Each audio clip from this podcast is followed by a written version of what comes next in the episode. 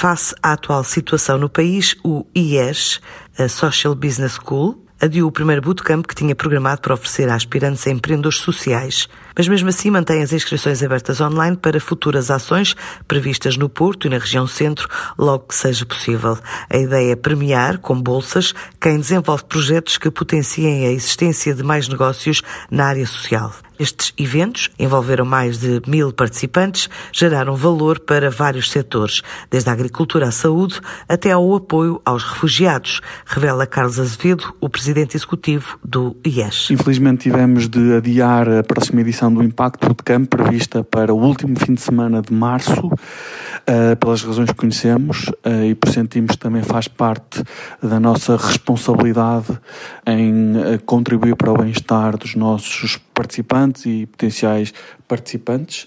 De qualquer forma, as restantes edições mantêm-se.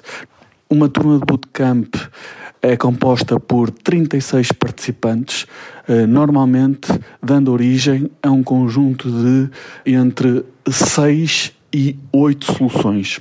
O objetivo é, eh, no final deste período, que as principais ideias, aquelas que tiverem maior potencial, mas também tiverem empreendedores por trás, tenham um acompanhamento da equipa IES e do seu gestor de comunidade e dos, da sua comunidade de mentores durante um período de seis meses para acelerar essa iniciativa e para garantir que o processo de aprendizagem se estende para lá da experiência condensada e intensiva de 48 horas.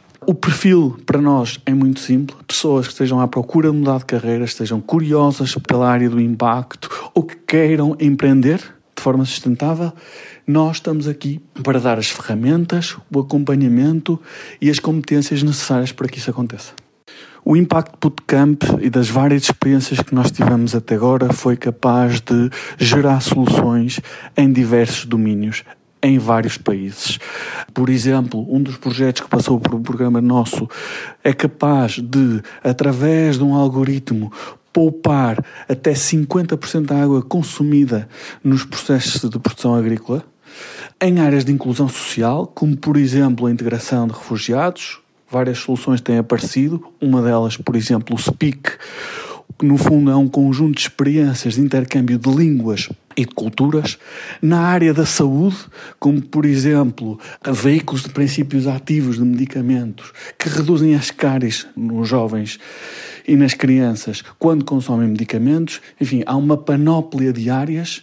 No final, há um vencedor, mas esse vencedor é simbólico, recebe um prémio e isto uh, mostra também que a jornada não é fácil, mas que no final as pequenas vitórias simbolizam muito. Este é um projeto que a empresa espera concretizar até final do ano, com a oferta de bolsas, mantendo inscrições abertas online a qualquer pessoa.